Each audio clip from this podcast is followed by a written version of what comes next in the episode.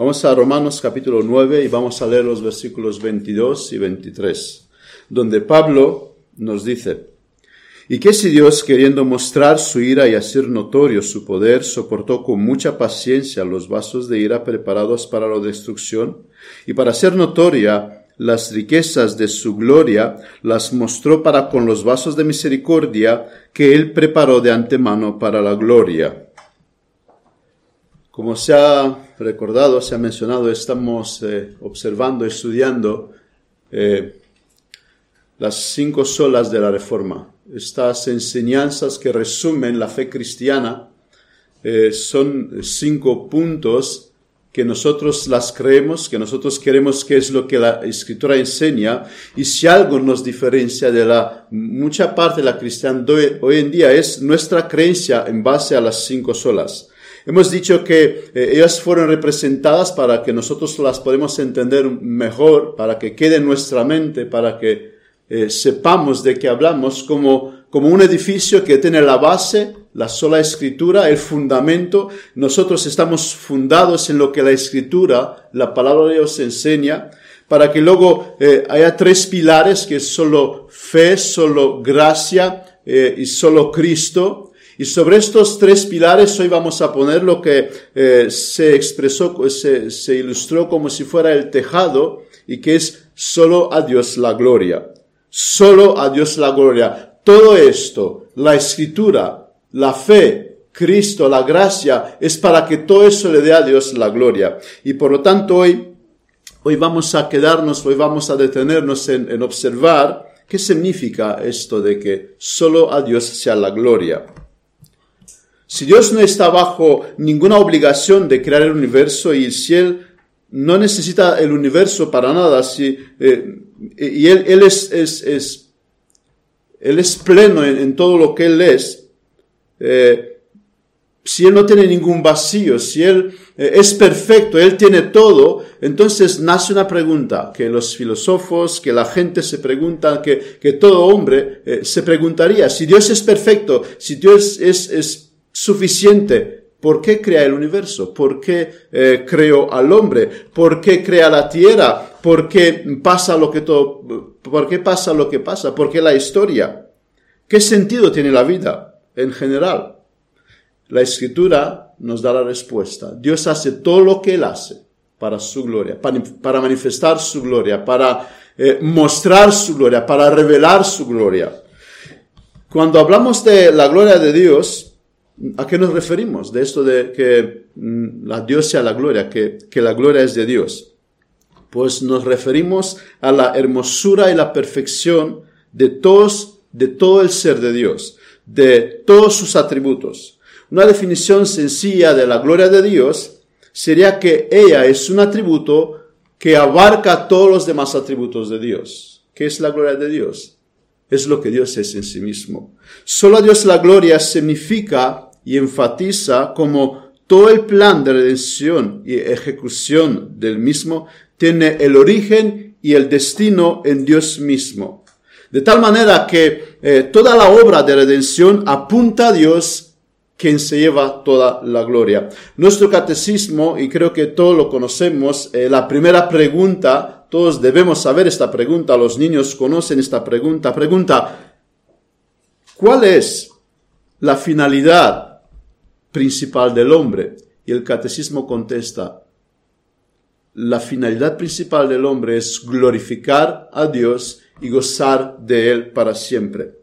Así que hoy vamos a detenernos en observar dos puntos. Uno de ellos será, en una forma breve, observar eh, la gloria de Dios en general y el segundo, poco obvio, la gloria de Dios en particular.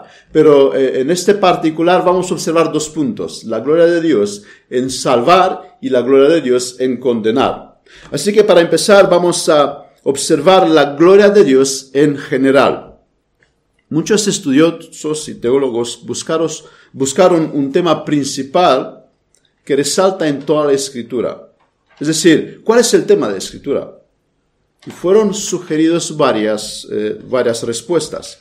Pero la gloria de Dios es un punto que tú ves en toda la escritura, desde Génesis hasta Apocalipsis, todas las eh, cartas, todo lo que vemos en la escritura sobresalta a Dios, sobresalta quién es Dios, qué es lo que él hace. O sea, sobresalta la gloria de Dios.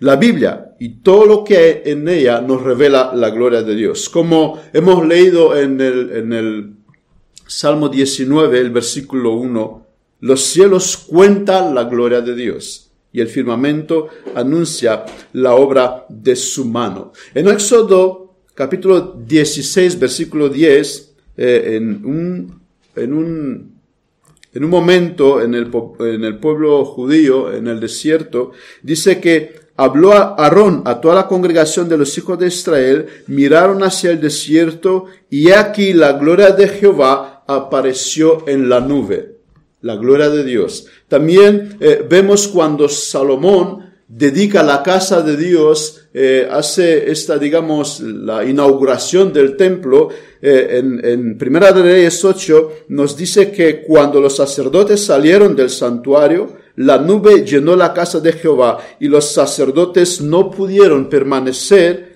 para ministrar por la causa de la nube, porque la gloria de Jehová había llenado la casa de Jehová. La gloria de Dios es, es cuando se manifiesta Dios. Y, necesitamos esto, necesitamos que Dios se manifieste entre nosotros para que eh, podamos eh, de una manera eh, no, literal eh, simbólica, decir, aquí no podemos porque está la gloria de Dios, que, que no, nos espante la gloria de Dios. Y, de eso es lo que necesitamos y eso es lo que buscamos. El Evangelio es un tema muy importante. La salvación del pecador también son temas que, que las escrituras nos enseñan. Eh, la encarnación de Cristo, la historia, eh, como Él fue anunciado, como vino en este mundo, y el clima que fue la crucificación. Todo eso son temas muy importantes que leemos en las escrituras, pero todo eso no es el tema principal de la escritura. Todo eso son consecuencias del único y principal tema, la gloria de Dios. Lo más importante no es la salvación del pecador, y eso puede sonar chocante eh, hoy entre los cristianos que, que, piensa que el pecador es el protagonista, que, que, el pecador es el principal tema en todo el plan de salvación, que, que el centro es el pecador. La, la, salvación no es lo más importante, lo más importante es la gloria de Dios. Y hasta que no llegamos a entender esta verdad, por, por eso, por eso esta verdad está entre las cinco solas. Todo gira alrededor de la gloria de Dios. Eh, no es la Tierra, como, como antes se pensaba que, eh, que, que, es el centro del universo, es el Sol. De la misma manera, no es el hombre el centro de todo eso, es Dios que se lleva toda la gloria. Y de esta manera, si cuando entendemos esto, muchas respuestas no son fáciles, muchas preguntas son fáciles de contestar. Mientras tanto, vamos a dar vueltas y vamos a poner preguntas y, y no vamos a aclarar las cosas porque no entendemos que la gloria de Dios es lo más importante.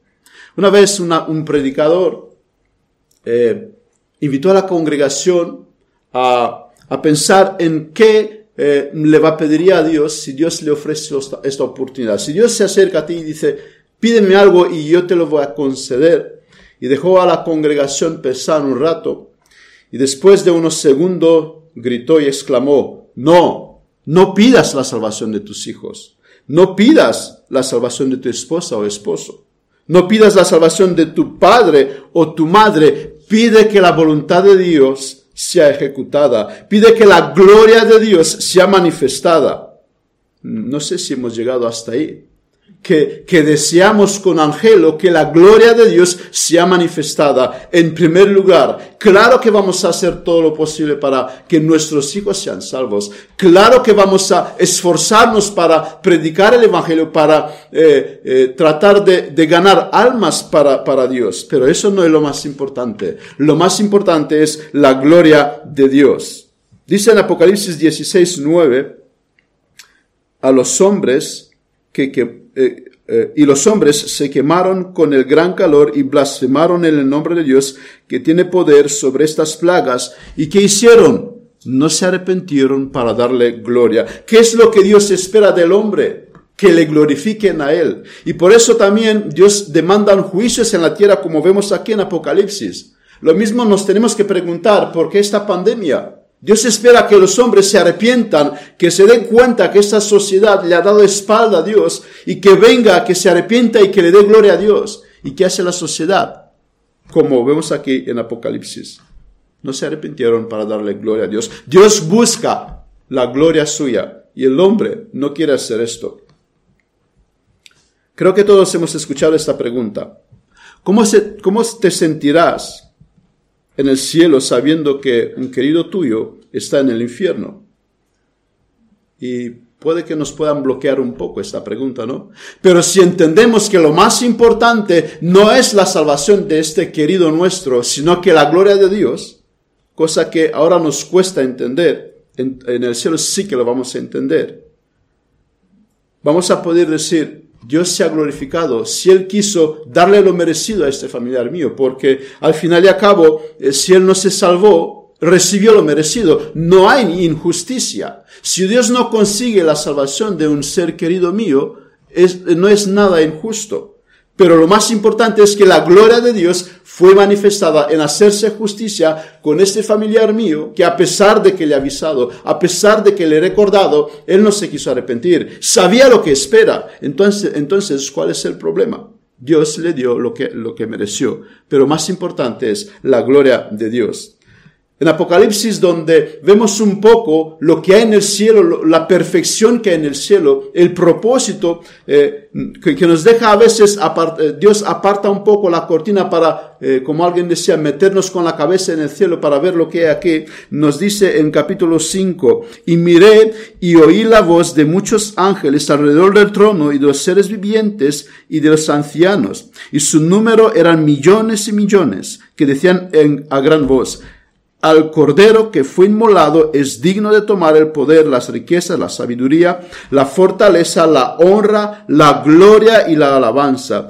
Y a todo lo criado que está en el cielo y sobre la tierra y debajo de la tierra y en el mar y a todas las cosas que en ellas hay, oí decir, al que está sentado en el trono y al Cordero sea la alabanza, la honra, la gloria y el poder por los siglos de los siglos. Esto lo que se espera de, la creación de Dios. Lo que vemos en el cielo es lo que Dios espera de nosotros. Que lo más importante sea que toda la creación, todo lo que Él ha creado sea glorificarle, glorificarle a Dios. Fuimos creados para esto. Eso es nuestro propósito, de darle gloria a Dios. Y tenemos que entender esto para poder llevar nuestra vida entendiendo las escrituras, porque si no vamos a entender esta verdad, no vamos a poder entender muchas cosas en las escrituras. Dios es digno de ser glorificado. Y deberíamos tener más en mente y en práctica esta verdad. Y así doblegarnos eh, nuestras rodillas ante Él. Nuestra vida tiene que ser vivida para darle a Él la gloria. Y equipados con esto podemos pensar no como los impíos, que no tienen esperanza, que tienen preguntas y, entran en laberintos donde ya no pueden salir, sino que tengamos una mente correcta basada en la escritura de Dios.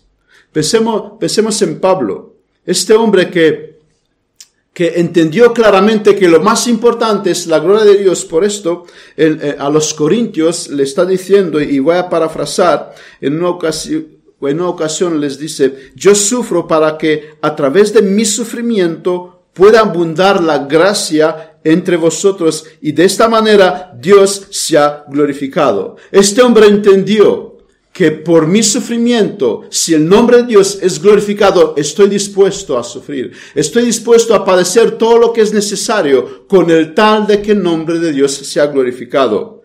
Pablo quiere decir, estoy dispuesto a sufrir con el tal de que el propósito de Dios se cumpla entre vosotros, corintios.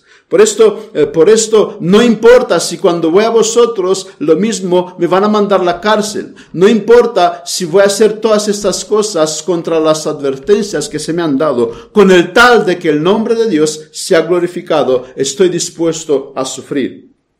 Yo no sé cómo, pero Dios se puede glorificar a través de tus sufrimientos.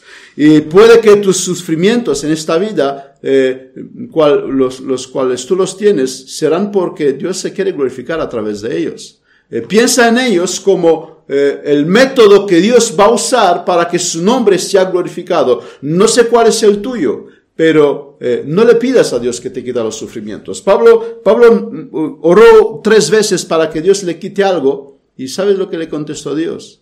Mi gracia te es suficiente.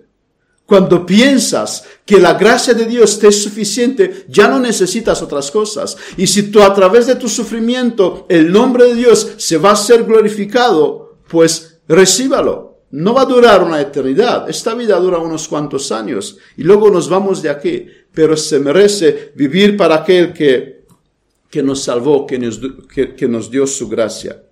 Esto en cuanto a la gracia eh, general.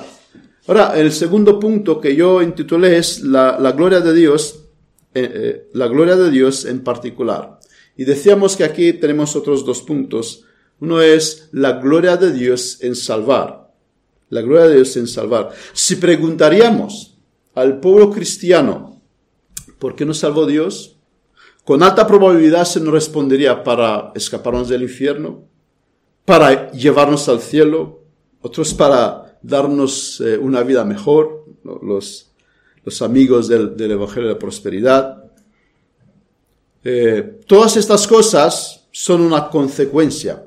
No, me refiero a lo de Evangelio de la Prosperidad. El hecho de ir al cielo, el hecho de, de, eh, de no ir al infierno, son una consecuencia. Pero si esto fuera así, que Dios nos salvó para no ir al infierno, si Dios nos salvó para ir al cielo, entonces es legítima la pregunta, ¿por qué Dios nos salva a todo el mundo? Y si eso es así, entonces el hombre eh, es el centro y Dios pasará en un lugar secundario. Si el propósito principal de Dios es la salvación del hombre, entonces sería legítima una pregunta que un compañero ateo mío me lo formó hace unos cuantos años atrás. ¿Por qué Dios no se presenta en un partido entre Barça y fútbol, eh, eh, Barça y Madrid, en el medio del estadio, y así todos los hombres van a creer en él? Y, es legítima esta pregunta, si el propósito principal es la salvación del hombre, Dios hará esto, ¿no? Eh, él se presentará y, los hombres van a tener evidencia y van a creer en él. Eh, no voy a entrar más en, decir que tampoco porque vieron a Cristo y lo crucificaron, pero si eso es así, podríamos esperar que Dios haga esto. También de, nuestros hermanos arminianos, la objeción, si eso es así, eh, si Dios es el que salva sin que el hombre contribuya con nada, ¿por qué entonces no salva Dios a todos? Si ese es el propósito principal, nuestros eh, hermanos arminianos son legítimos en preguntar ¿y por qué Dios nos salva a todos?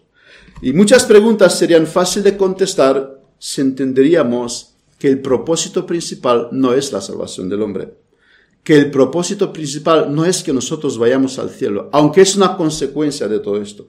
¿Por qué nos salva Dios? ¿Por qué la salvación? Para, no ir al infierno. Porque no podría Dios sin nosotros para, para tener más compañía Dios no nos necesita. Él tenía un mundo perfecto. Los ángeles en el cielo eh, le decía una cosa y Dios cumplía sin, sin, sin, más. Eh, Dios tenía eh, todo, todo lo que Él necesitaba. Dios no nos necesita a nosotros. Entonces, ¿por qué nos salva? ¿Para restringir el mar en el mundo? Es verdad que los países cristianos, donde, la gente abrazó el cristianismo, donde se convirtieron, la sociedad cambió, pero ese es, el propósito para ser mejores personas, para ser mejores esposos, maridos, para eh, ser mejores ciudadanos en la, sociedad. Por eso nos salvará Dios. Pablo nos da la respuesta y, y voy a traer algunos textos para que veamos eh, cuál es el propósito por el cual Dios nos salva. En Efesios 1, versículo 3 hasta 6, bendito sea el Dios y Padre de nuestro Señor Jesucristo, que nos bendijo con, toda bendición espiritual en los lugares celestiales en Cristo, según nos escogió en Él antes de la fundación del mundo, para que fuésemos santos y sin mancha delante de Él, en amor habiéndonos predestinados para ser adoptados hijos suyos por medio de Jesucristo, según el puro afecto de su voluntad. Y aquí viene eh, la causa a, lo que me refiero, para alabanza de la gloria de su gracia, con la cual nos hizo aceptos en el amado. ¿Por qué todo esto? Para alabanza de la gloria de su gracia. ¿Por qué nos salva Dios? Para alabanza de la gloria de su gracia. Hemos hablado de la gracia de Dios. Decíamos que la gracia significa que Dios nos da lo contrario de lo que merecemos. Hemos hablado que la salvación es por la fe, es decir, sin ninguna obra de nuestra parte. Y además la salvación es solo por gracia, es decir, sin ningún mérito de nuestra parte. Y además la obtenemos solo por medio de Cristo. Entonces nosotros no tenemos mérito alguno en todo el proceso, lo que asegura que la gloria le pertenece a Cristo. La gloria le pertenece a Dios. Para que Él se lleve toda la gloria. Por eso Dios nos salvó. Por eso el plan de salvación. Por eso lo que Dios hace. Pensemos por un momento, ¿quién en este mundo alguna vez hizo lo que Dios hizo? Han habido reyes que eh, a veces han perdonado vidas a, los que merecían morir y, le, han, le, han, dado gracia para que no tenga que, ser decapitados. lo, han graciado a unos malhechores. Y lo que resalta aquí, podemos ver la bondad de estas personas, de estos hombres. Pero Dios no solo hace esto, porque ¿dónde queda la justicia? Si el hombre cometió lo que cometió, ¿dónde queda la justicia? Dios también se ocupa de ser bondadoso y cumplir también la justicia para que Satanás se quede callado y no le puede acusar a Dios de hacer injusticia. Él se ocupa para que la justicia sea satisfecha y que estos malhechores que no recibieron lo que lo que han merecido, puedan recibirlo a través de un acto de justicia. Dios no solo nos deja con vida, eh, sino que después de perdonarnos a través de Cristo, a través de mandar a alguien sustituto en nuestro lugar, no solo que nos perdona y nos libra del infierno, después de perdonar nuestra vida y lo que los reyes que, que he mencionado antes no hacían, invita a esta persona en su casa. Y después de salvarnos, de rescatarnos de las manos de Satanás, nos lleva a su casa, nos lleva a su presencia. Eh, los reyes no hacían esto, dejaba al hombre que, que, viva su vida, pero Dios lo que hace es, es que nos lleva a, su presencia, nos lleva eh, al cielo. Durante siglos los cristianos se regocijaron en la gracia de Dios y le glorificaron. Cuando pensemos en cómo Dios salva al pecador, nos llenamos de gratitud.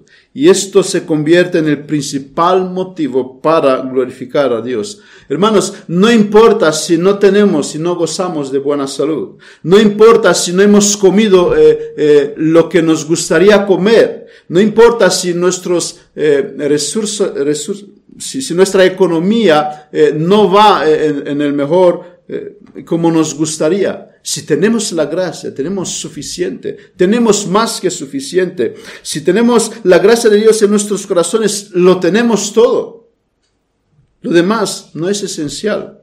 El hombre que hoy se acuesta puede haber cenado solo un trozo de pan y beber agua, pero si tiene eh, la gracia de Dios, es más feliz, está más lleno y, tiene más que, que aquel rey o aquel político que tiene de todo, aquel eh, eh, empresario que, que, que, no sabe dónde más aparcar sus coches, pero no, pero le falta la gracia de Dios.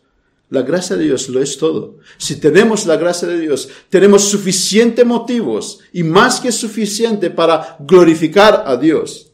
De hecho, los hombres ricos en este mundo, la mayoría de ellos no les escuchas glorificándole a Dios.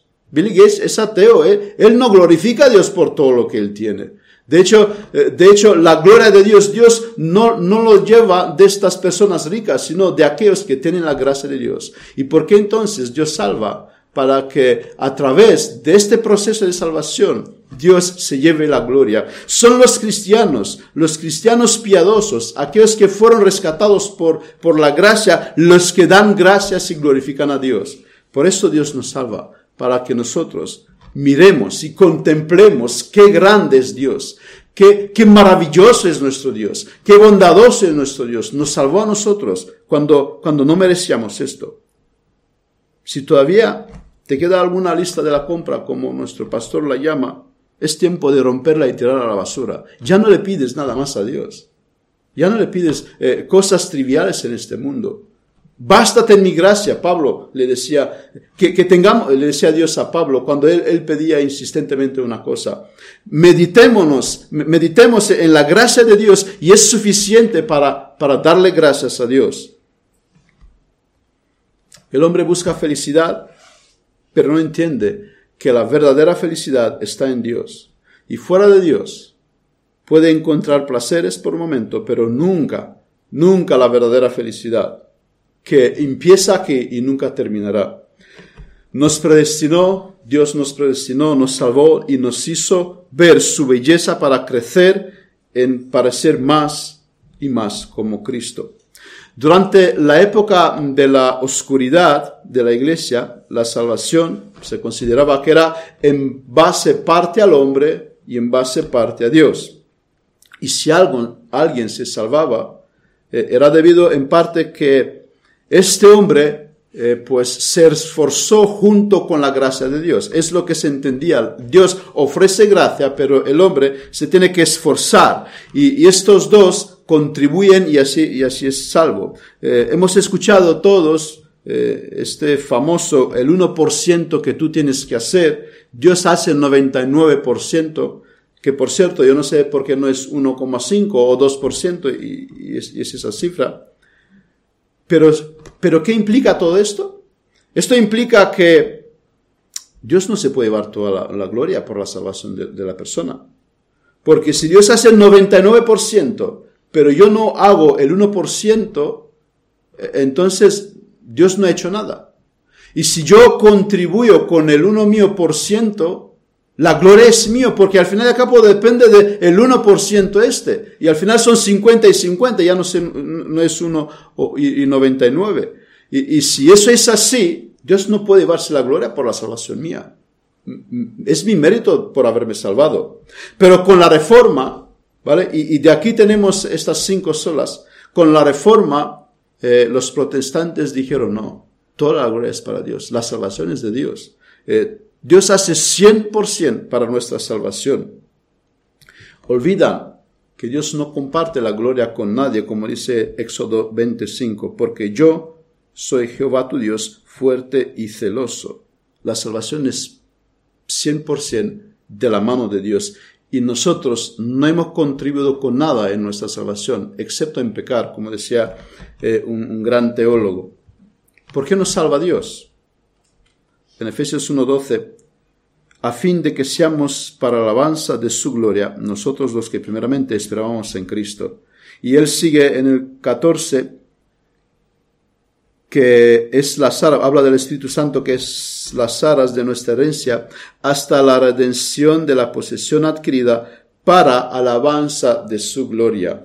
Y luego sigue en el capítulo 2 Pablo y nos dice que juntamente con él nos resucitó, versículo 6, 7, y asimismo nos hizo sentar en los lugares celestiales con Cristo Jesús para mostrar en los siglos venideros las abundantes riquezas de su gracia y en bondad para con nosotros en Cristo Jesús. ¿Qué encontramos aquí? Que todo lo que Dios hace es para mostrar su gloria. Dios hace todo lo que hace para revelarse, para enseñar quién es Él y qué es lo que Él hace. Y cuando nosotros miramos la creación podemos ver un poco de lo que Él es capaz de hacer.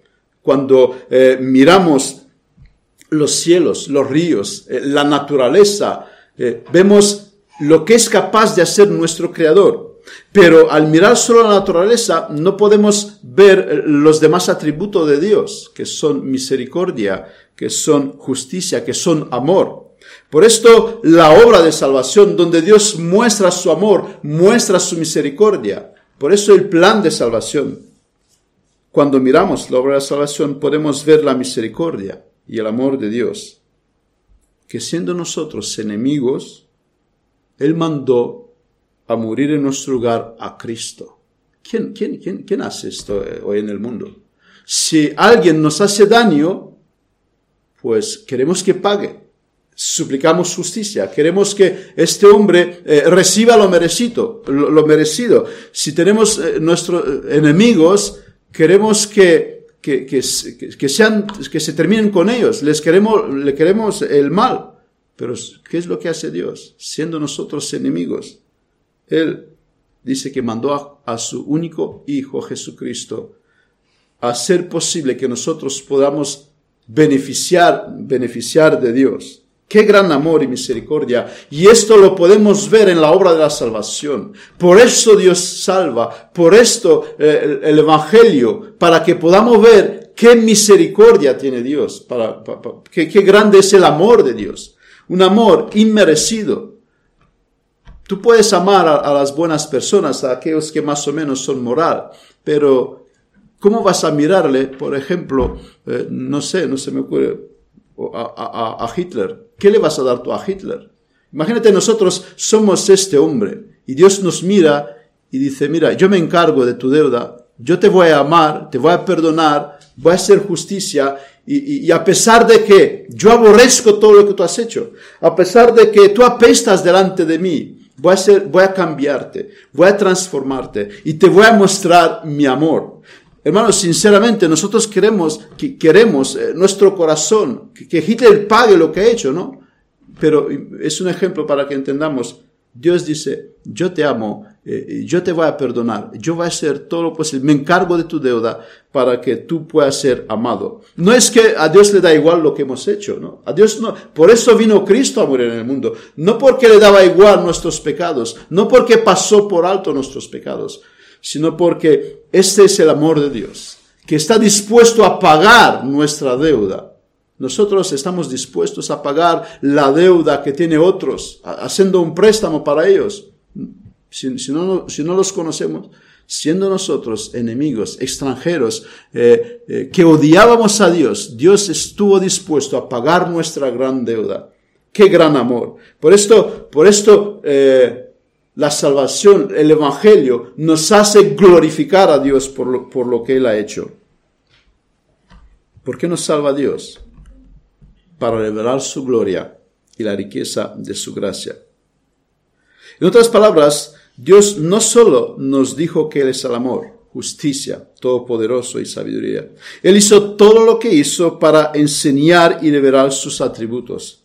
Él no solo, y no solo para los hombres, él, no nos enseña solo a nosotros eh, lo que Él es capaz de hacer, también a los ángeles. Y leemos en 1 Pedro 1.12, a estos se les reveló que no para sí mismos, sino para nosotros administraban las cosas que ahora os son anunciada, anunciadas por los que os han predicado el Evangelio por el Espíritu Santo enviado del cielo, cosas en las cuales ángeles en las cuales angela, anhelan miran los ángeles. Es decir, Dios se quiso revelar no solamente para los hombres, los ángeles aprenden mirando lo que Dios es capaz de hacer. Mirando lo que Dios puede llevar a cabo, los ángeles se quedan maravillados, eh, nos dice, nos dice aquí en 1 Pedro.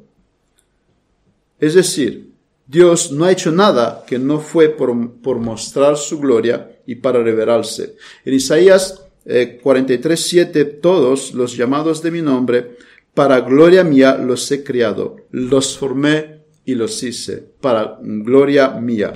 Sea incrédulo o creyente, de Faraón se nos dice que porque las escrituras dice a Faraón, para esto mismo te he levantado, para mostrar en ti mi poder y para que mi nombre sea anunciado por toda la tierra. En Romanos 9:17. David entendió, entendió esta gran cosa, confortará mi alma, me guiará por senda de justicia por amor de su nombre. David entendió que todo lo que Dios hace es por amor a su nombre. Nosotros estamos de acuerdo con Calvino que decía, nunca nos gloriaremos verdaderamente en Él hasta que hayamos descartado completamente nuestra propia gloria. Y Jonathan Edward decía que Dios al buscar su gloria busca el bien de sus criaturas porque la emanación de su gloria implica la felicidad de sus criaturas. Al comunicar su plenitud a ellos, lo hace por sí mismo porque el bien para ellos que busca está tanto en unión y comunión con el mismo, Dios es su bien, su excelencia y felicidad no son sino la emanación y expresión, y expresión de la gloria del Señor. Antes de pasar a la, siguiente, eh, siguiente punto, la gloria de Dios en condenar, quería traer aquí un aspecto. El hecho de que a menudo usamos o se usa la expresión gloria a Dios, eso no quiere decir que necesariamente estamos glorificando a Dios. Si tenemos en nuestro vocabulario, y, hay muchas, muchos cristianos que siempre usan esta, esta palabra, necesariamente no quiere decir que están glorificando a Dios. Es más, incluso pueden caer en, en, la, en el pecado de vanas repeticiones. No se trata de, afirmar, de, ir por aquí afirmando cada dos por tres gloria a Dios y gloria a Dios, sino es un estado de corazón. Eh, alguien que glorifica a Dios no lo dice, lo demuestra, como Dios demostró su amor para con nosotros. Él no solo nos dijo, eh, criaturas, os he creado y os amo mucho y se quedó ahí, no. Él demostró su amor. Los hipócritas pueden afirmar que glorifican a Dios, pero con su vida lo niega. Eso, un paréntesis de, de, de esto, de tenemos que ir ahora a decir todo, todo el rato gloria a Dios y gloria a Dios. Es un estado de corazón. Y hemos dicho en el segundo aspecto, en el segundo punto, que Dios también se glorifica en condenar. Y ese esto sí que en nuestro texto nos, nos lo dice. ¿Y qué si Dios, queriendo mostrar su ira y hacer notorio su poder, soportó con mucha paciencia los vasos y era preparados para destrucción. Eso sí que es un poco difícil de, digerir. ¿Qué esperarías que se le haga a un conductor borracho que después de saltarse el semáforo atropella a una mujer que estaba cruzando con su bebé y que los dos son víctimas mortales? ¿Tú estarías contento que si una patrulla que estaba por ahí cerca eh, parase este hombre y lo multase con 200 euros y le quitase los cuatro puntos, me parece que es lo que, eh, lo que se castiga por haber saltado el semáforo. Tú dirás, no, eso no es justo. Ya, pero otro hizo lo mismo y, y lo mismo le pasó. Si tenemos el juicio en orden, esperaríamos que este hombre pagase más que esto. Si hablamos de justicia, se le exige mucho más que esto. Y en una sociedad, democrática no se puede pasar por alto. Si esto es así en nuestro mundo, ¿cuánto más en el reino de Dios? Si estamos de acuerdo que lo que cometen atrocidades tienen que pagar y, si se les perdona sin más, eh, no, no podemos aceptar ¿Por qué los hombres le exigen a Dios que perdonen a todos? ¿Por qué los hombres esperarían que Dios sea bueno para con todos? Imagínate, si, si, le pedimos esto a nuestra sociedad, a, la policía, a los jueces, que no haya cárceles, que, que seamos buenos con todos, eso sería una locura. Pero la gente no piensa de la misma manera cuando le pide esto a Dios. Por esto nuestro versículo dice que Dios, queriendo mostrar su ira y hacer notorio su poder, soportó con paciencia a los vasos de ira preparados para destrucción.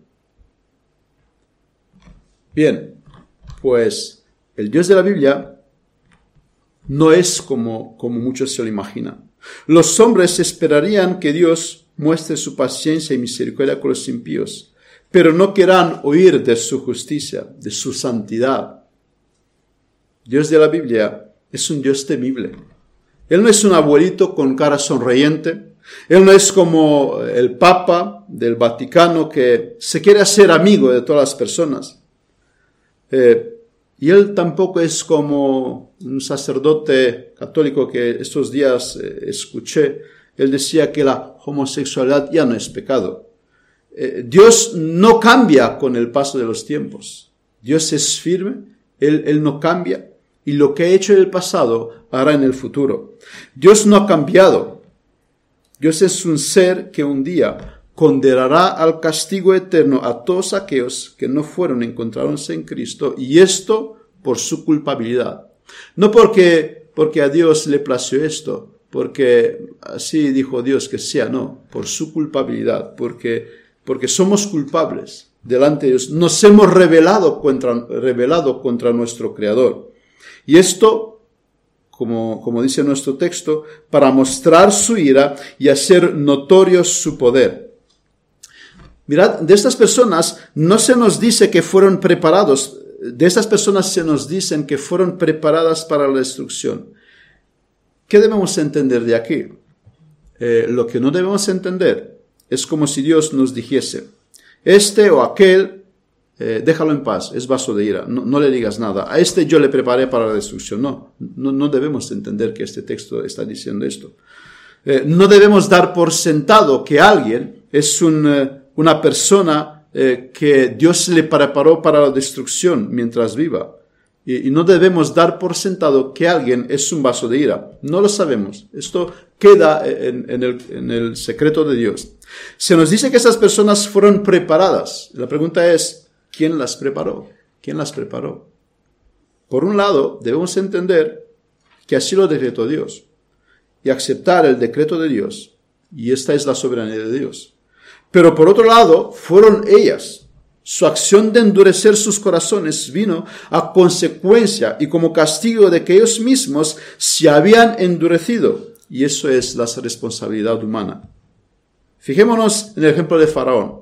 Observa una placa tras otra y tras otra y, y rehúsa escuchar a Dios.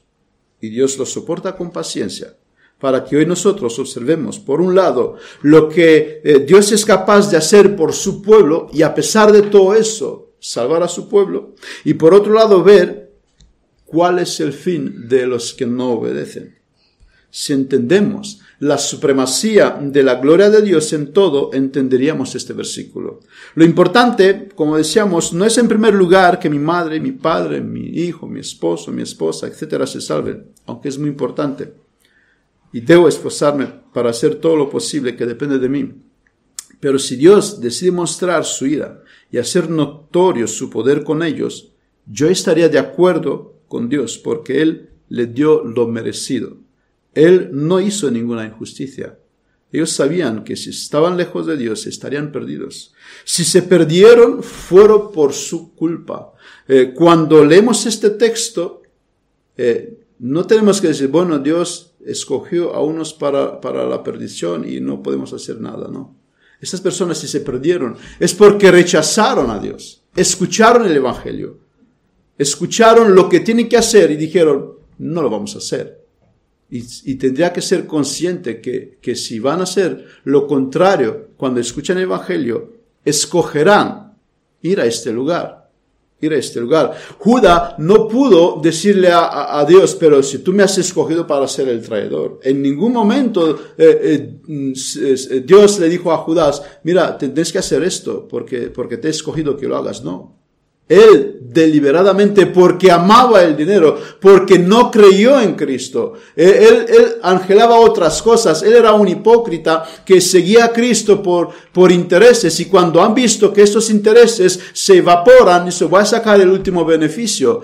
Judas se condenó por todo lo que él hizo, no porque Dios decretó que sea el traidor. La misma, la misma cosa pasa con estas personas. Todos los que se pierden, se pierden porque ellos escogieron ir en contra del Evangelio.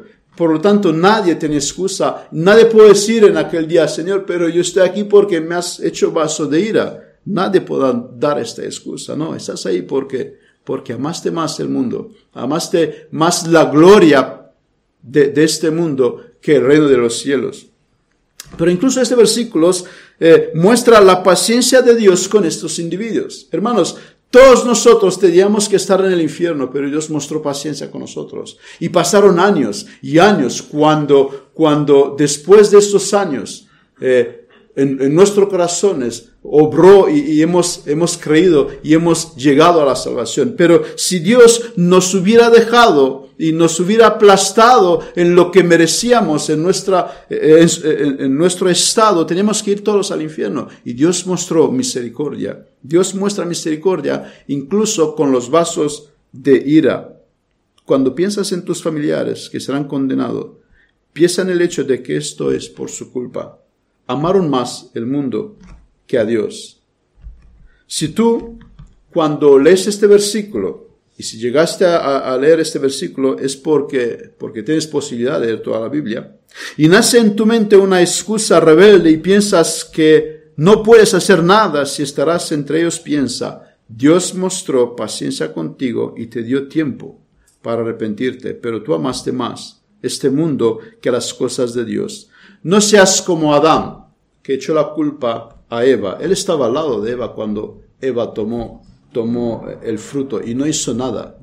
Eh, mucha gente quiere ser como, como Adán. No, es que la culpa es de Dios porque no me escogió. No, la culpa es tuya. Es tuya. Vimos que Dios mostró su misericordia, pero también Él muestra su, justicia.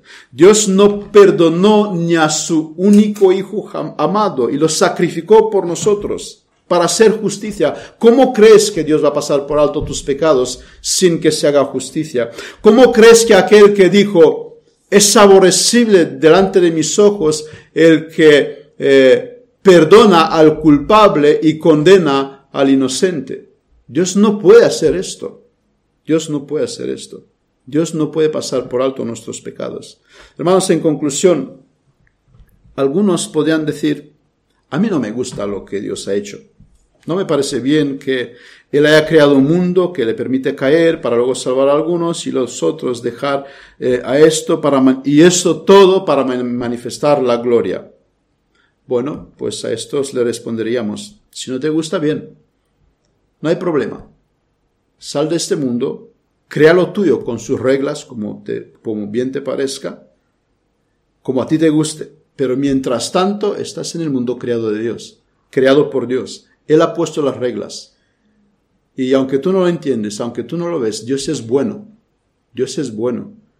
Eh, y aunque tu mente no da para entender, pero Dios es bueno y misericordioso. Si no te gusta este mundo en el cual estás, si no te gusta que fuiste criado para darle gloria a Dios, salte de este mundo, crea tú el tuyo y haz lo que te da la gana. De momento estás en, el mundo creado de Dios. Y si a mí no me gusta lo que pasa en España eh, con las leyes que se dan, eh, si me dice que me tengo que estar en casa porque hay pandemia y yo salgo por fuera y me van a multar, pues soportaré las consecuencias porque yo no he puesto estas leyes, aunque me guste o no. De la misma manera, de la misma manera, el que piensa de esta manera. Pero mientras tanto, pensamos que hay dos categorías de personas. Unas son vasos de ira y otras de misericordia. Unos recibirán lo justo, ¿vale? Y, aquí no tenemos que entender que unos recibirán eh, eh, injusticia, no. Todos los hombres reciben o justicia y van a tener que ir al infierno y Dios va a mostrar su gloria haciendo justicia y otros recibirán misericordia y favor inmerecido. Tengo una sola pregunta para ti esta mañana. ¿A qué grupo perteneces? ¿Cuáles son tus evidencias si piensas que tú estás entre los elegidos? ¿Hay evidencias? Tú dices, bueno, yo estoy entre los llamados. ¿Cuáles son las evidencias? Si hoy estás sin Cristo, debes tener mucho miedo. Agradecele a Dios porque es paciente contigo, pero ten en cuenta que un día su paciencia se acabará. Todos somos culpables y tenemos que recibir el justo castigo de Dios. Judá vendió a Salvador y acabó recibiendo lo que mereció. No lo mismo pasó con Pedro. El cobarde negó al Salvador delante de los hombres, pero más tarde lloró por su pecado, se arrepintió. Podemos meter la pata, pero no nos quedemos ahí. La diferencia es qué hacemos después. ¿Qué hacemos después? ¿Nos arrepintamos y venimos suplicándole misericordia a Dios? ¿O nos excusamos, decimos, bueno, pues todos pecamos, no hay nadie perfecto? Es una, es una excusa barata. Intentamos hacer, como decía antes, la culpa no es mía, la culpa es porque soy hombre. No te, no te mantengas lejos de Salvador. Él a pecadores recibe, pecadores que se humillan y le invocan y se arrepiente de pecados concretos. Dice, eh, dice la palabra, dejen el impío su camino y el hombre inicuo sus pensamientos, y vuélvese a Jehová, el cual tendrá de él misericordia, y al Dios nuestro, el cual será amplio en perdonar. Hoy si me escuchas y si no conoces a Cristo, te invito a que hagas una cosa. Clama a Dios para que tenga misericordia de ti. No, no te resientas y, decir, bueno, si yo soy criado para ir a, ¿qué voy a hacer? No, eso no es tu problema. Eso, eso, eso no tiene, no, no, no, te interesa a ti saber esto. Lo que tú tienes que hacer hoy, si escuchas el Evangelio, no endurezca tu corazón. No dejes que la semilla caiga entre, eh, entre piedras y que sea robada. Si hoy escuchas la palabra de Dios, clama a Dios para que tenga misericordia a ti. Es lo que tienes que hacer. ¿Qué significa clamar? Eh, ayer eh, preguntaba Félix eh, en nuestra clase, para los que no fueron, clamar es como alguien que se está ahogando en las aguas, no sabe nadar y grita por auxilio a alguien que está al lado que lo podía, hacer, podría salvar. Eso es clamar. Busca a Dios de todo tu corazón. aborrece tu vida pecaminosa. Entiende que mereces la ira de Dios y entiendes que estás aquí para glorificar a Dios o bien en el infierno recibiendo justicia, o bien en el cielo recibiendo misericordia. Hay dos caminos, no hay el tercero. Mucha persona cree que hay el tercero y ellos están en el tercero. No van ni al infierno ni al cielo. La Biblia habla de dos caminos y Dios se va a glorificar. Es el propósito por, por el cual fuimos creados.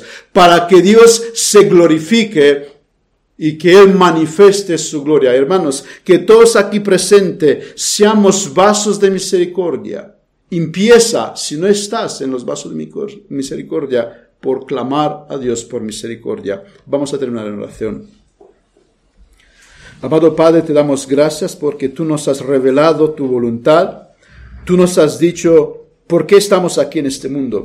Nos has recordado hoy que eh, que tenemos que servir y tenemos que vivir para tu gloria, que estamos aquí con un propósito. Queremos, Señor, cumplir este propósito en nuestras vidas, en nuestros familiares, en nuestras casas, en nuestra iglesia, que tú te glorifiques, que tu nombre sea glorificado a través de nuestras vidas. Y, Señor, queremos que todo lo hagamos para tu gloria. Ten misericordia, oh Padre, de aquellos que todavía no te conocen. Ten misericordia de aquellos que sus vidas son para este mundo, que, que están sin rumbo, sin timón, que, que no saben hacia dónde van. Señor, tráelos a, tus pies. Sabemos, Señor, que tienen el corazón duro. Sabemos que, eh, que escuchan las mentiras de Satanás. Oh Padre, ten misericordia y no le dejas engañar. No le dejen, Señor, escuchar las mentiras que el diablo lo quiere transmitir, sino que piensen, que medite, que hay salvación. Mientras tanto, se están con vida. Gracias por todo. Te damos en el nombre de Jesús. Amén. Amén.